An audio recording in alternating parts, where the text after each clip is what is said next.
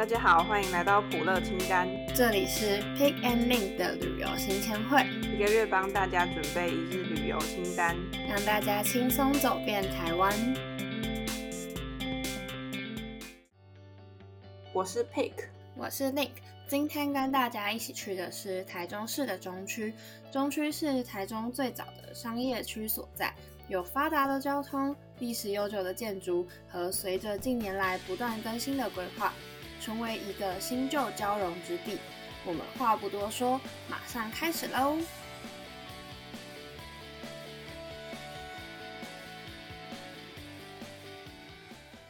上一集带大家走完早上的行程，从台中火车站出发到东协广场、中央书局，接着到第二市场吃饱饱，补充下半天所需的能量。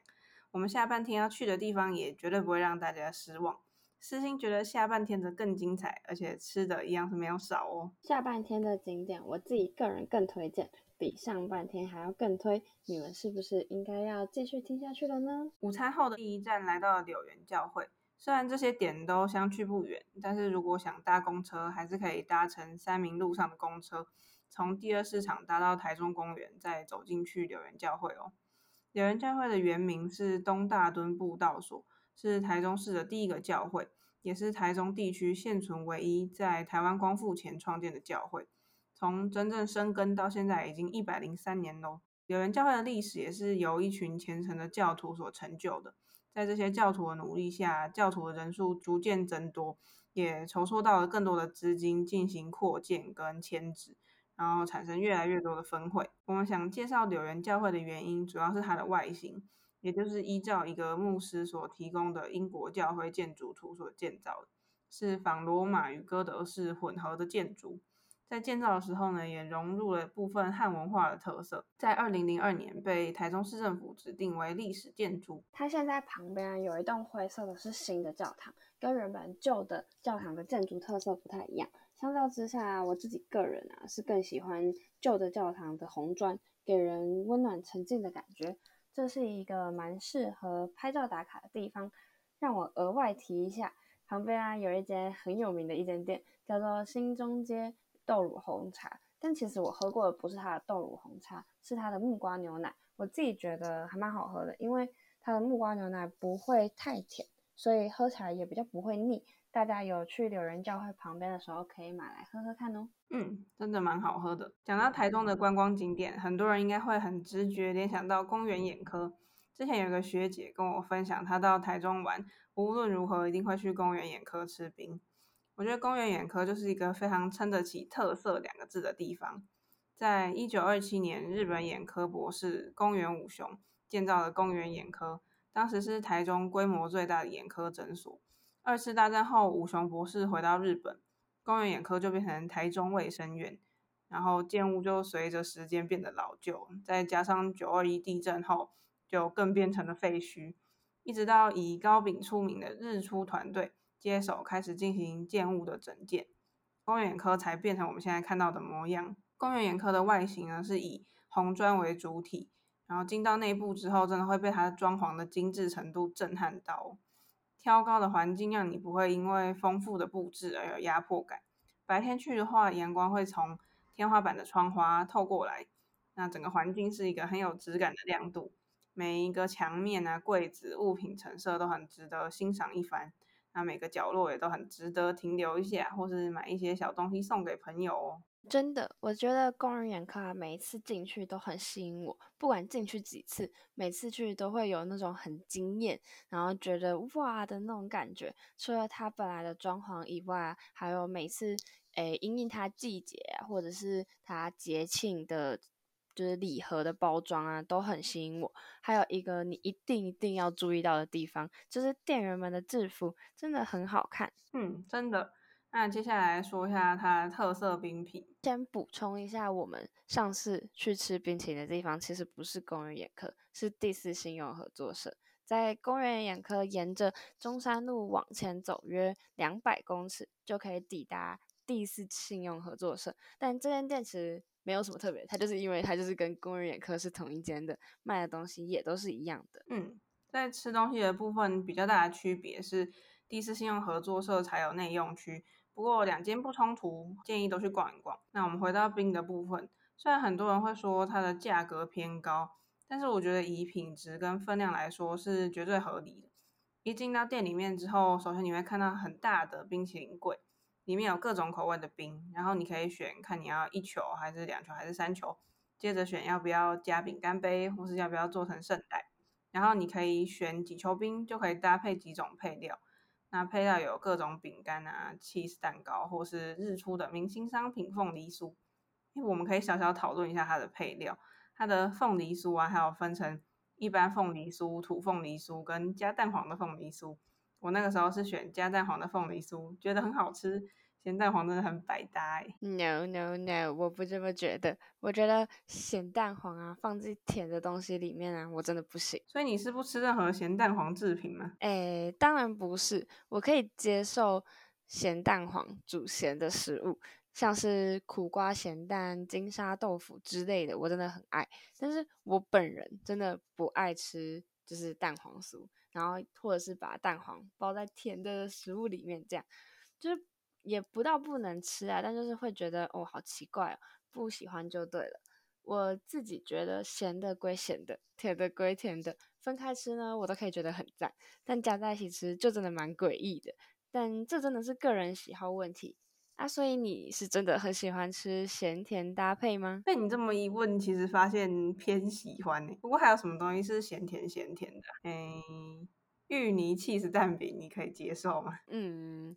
哎、欸，不太喜欢诶、欸，就是我觉得芋泥就是要吃甜的，就是要放在那种豆花啊或者是冰啊里面。那起司蛋饼呢，就是咸的，两个加在一起就是蛮奇怪的。哦，那奶盖红的？哎、欸，这个我觉得我算是喜欢的，但我觉得奶盖的咸好像不是那种一般那种就是咸食的那种咸的感觉，所以这是我还可以接受的范围啊。而且还算蛮喜欢的哦，还刚刚好，我们可以拉回来讲一下甜点的部分。我上次去吃的冰是一个巧克力口味，一个茶口味的。它的巧克力有分非常多的苦味程度，从比较牛奶巧克力到浓度很高、比较苦的那种都有。我自己是选偏苦的，但是都不会涩，甜度也很刚好，不会很快就觉得腻。至于茶的口味，我吃的是一个混合口味，叫做跟往事干杯。是由铁观音、桂花、玫瑰跟薄荷组成的，比较明显的就是铁观音的茶味，还有薄荷味，最后会有淡淡的花香。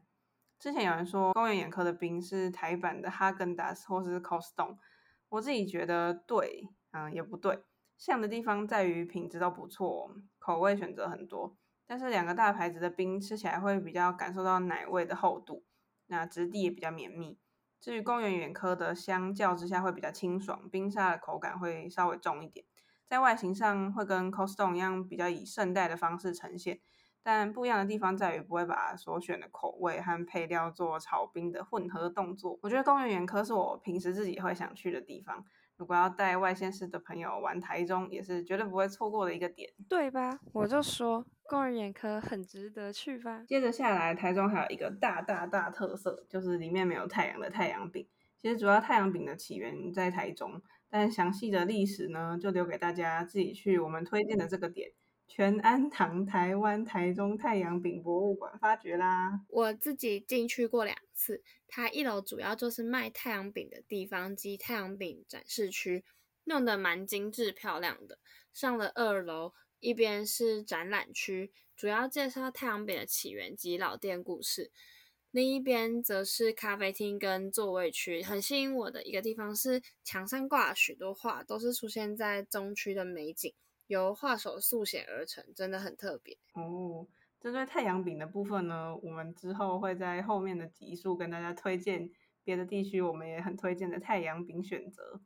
那我觉得太阳饼博物馆真的超级有趣的，就像你可以想象，法国可能有可丽露博物馆啊，英国有斯康博物馆，韩国的辣炒年糕博物馆这种感觉。走完上面这三个点，马上迎接我们就是晚餐了。好，今天要介绍的这个呢，它就是隐身在旧市区巷弄里，位于以前的电子街里面的沙场火锅。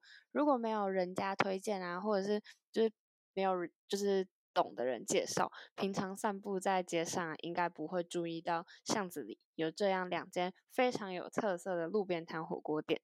做台中市的三百多号公车到第一广场这一站下车之后，弯进去这条街里，左手边第一间会先看到汕头牛肉流，第二间才是台湾城沙茶。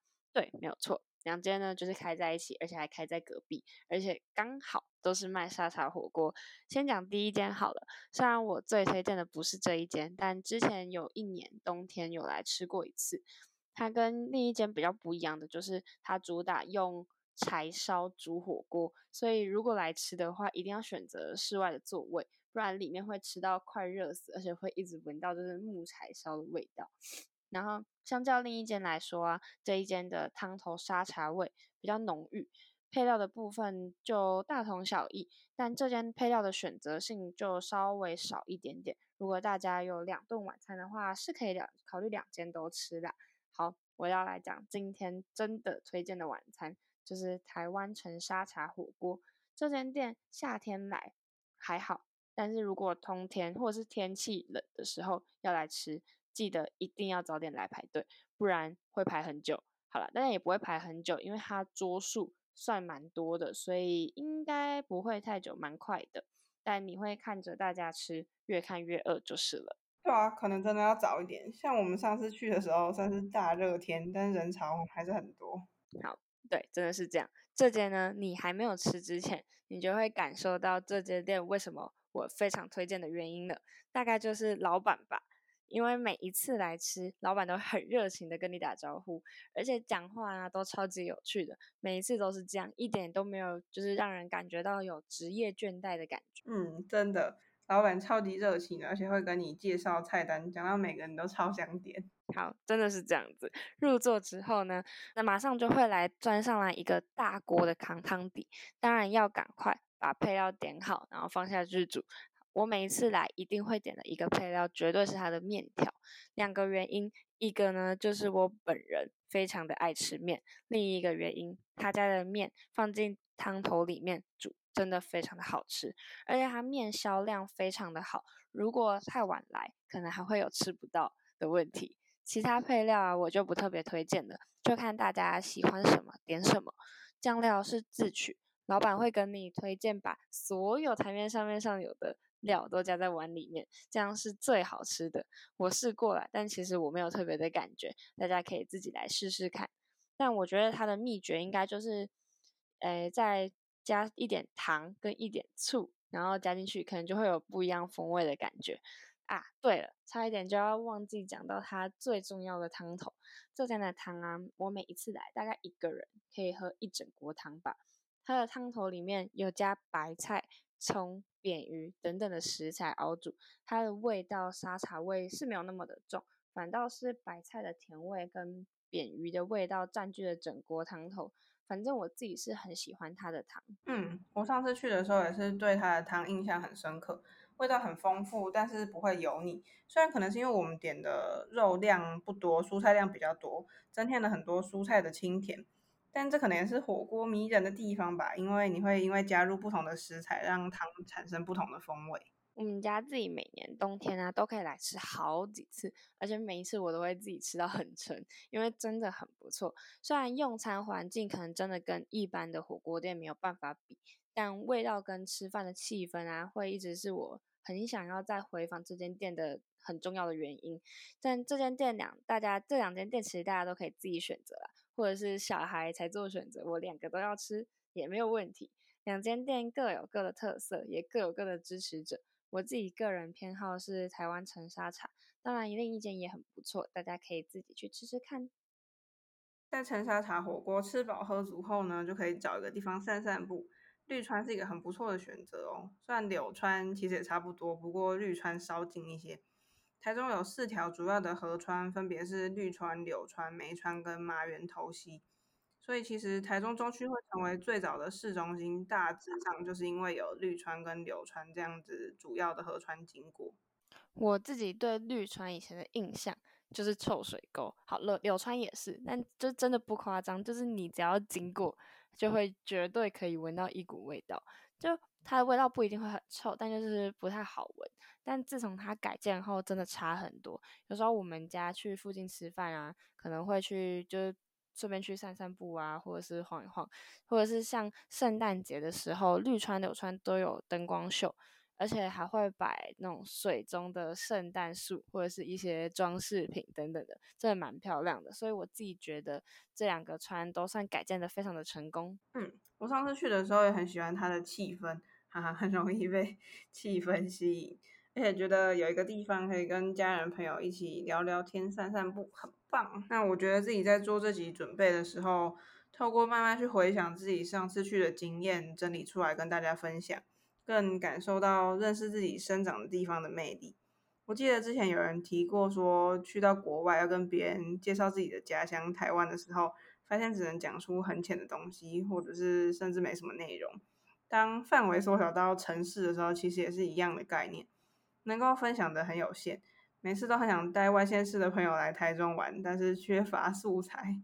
很喜欢跟 Link 还有大家一起发现原本就知道的地方的更多资讯，或是发现一些新的地方。老实说啊，我自己以前也没有这么了解台中，虽然已经住在台中很久很久了，我也是到这几年。上了高中，上了大学，慢慢因为做报告啊，或者是课程的要求，才开始很认真实地踏查台中很多的景点，或者是吃遍台中的美食，也才慢慢发现台中的历史跟台中的美。像这一次做的中区啊，以前最开始的印象就是老房子很多，外劳很多，好像有一点乱，或者说直接说真的没有这么吸引我。但真的很密集实地踏查中区之后，这很多的印象都被颠覆了，当然还是有一些点没无可被抹灭，但至少增添了很多新的印象。其中有蛮大一部分也是因为台中这几年很兴盛老屋改造或者是城市重新计划这种，让原本死气沉沉的一些地方全部都活化了起来，真的了，超棒！因为我们主要的目的是想做出一个可以说走就走的一日旅游。因为在一天之内呢，能够去的地方其实蛮有限的，所以我们要来做一个下集预告。好，下一集我们为大家整理了许多景点和美食，都是很推荐的。只是因为篇幅的关系啊，塞不进去一日游的行程中，所以只好整理在一集里面和大家介绍这些遗珠，大家可以期待一下哦。一样，如果刚才的内容你还没记下来，不用担心，我们帮大家整理了所有的资讯，在我们的 IG playlist 底线 trip。如果对任何内容有疑问或建议，也欢迎大家留言告诉我们。期待下集跟大家见面。我是 Pick，我是 Link，我们下集再见，大家拜拜。